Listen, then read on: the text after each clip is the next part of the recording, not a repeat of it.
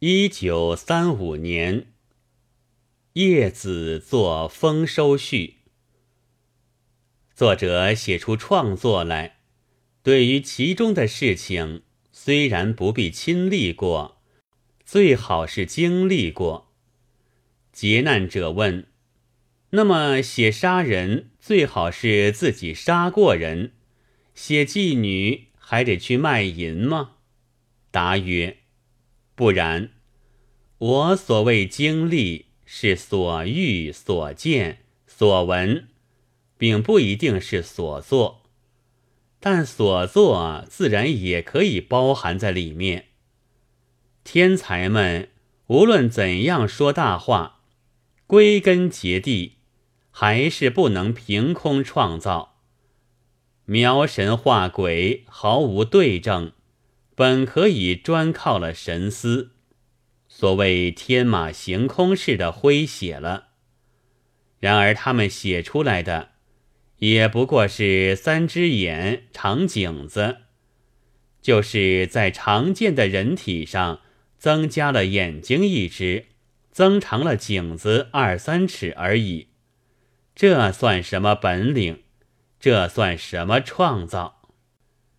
地球上不止一个世界，实际上的不同比人们空想中的阴阳两界还厉害。这一世界中人。会轻蔑、憎恶、压迫、恐怖、杀戮别一世界中人，然而他不知道，因此他也写不出。于是他自称第三种人，他为艺术而艺术。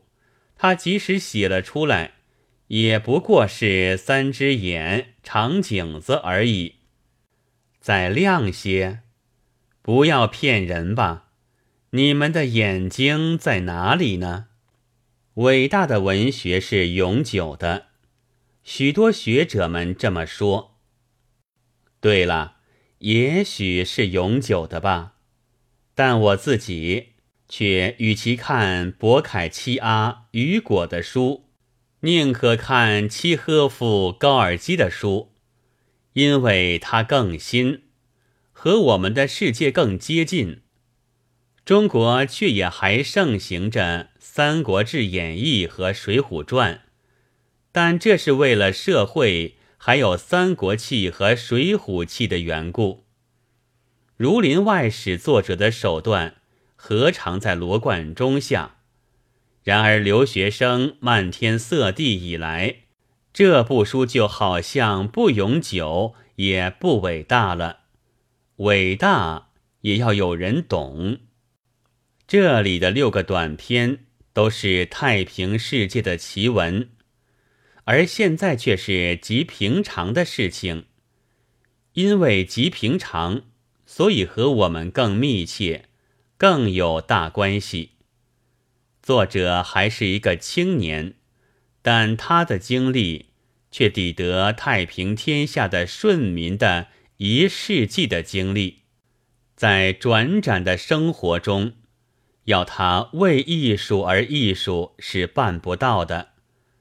但我们有人懂得这样的艺术，一点用不着谁来发愁。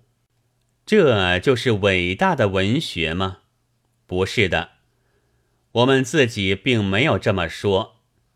中国为什么没有伟大文学产生？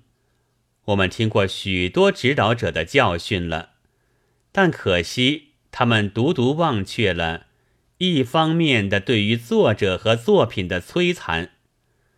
第三种人教训过我们：希腊神话里说什么恶鬼有一张床，捉了人去，给睡在这张床上，短了就拉长它，太长便把它截短。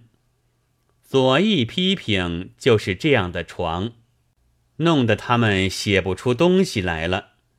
现在这张床真的摆出来了，不料却只有第三种人睡得不长不短，刚刚合适，仰面拓天，掉在自己的眼睛里。天下真会有这等事，但我们却有作家。写得出东西来，作品在摧残中也更加坚实。不但为一大群中国青年读者所支持，当电网外在文学新地上以王伯伯的题目发表后，就得到世界的读者了。这就是作者已经尽了当前的任务，也是对于压迫者的答复。文学是战斗的，我希望将来。还有看见作者的更多、更好的作品的时候。一九三五年一月十六日，鲁迅寄于上海。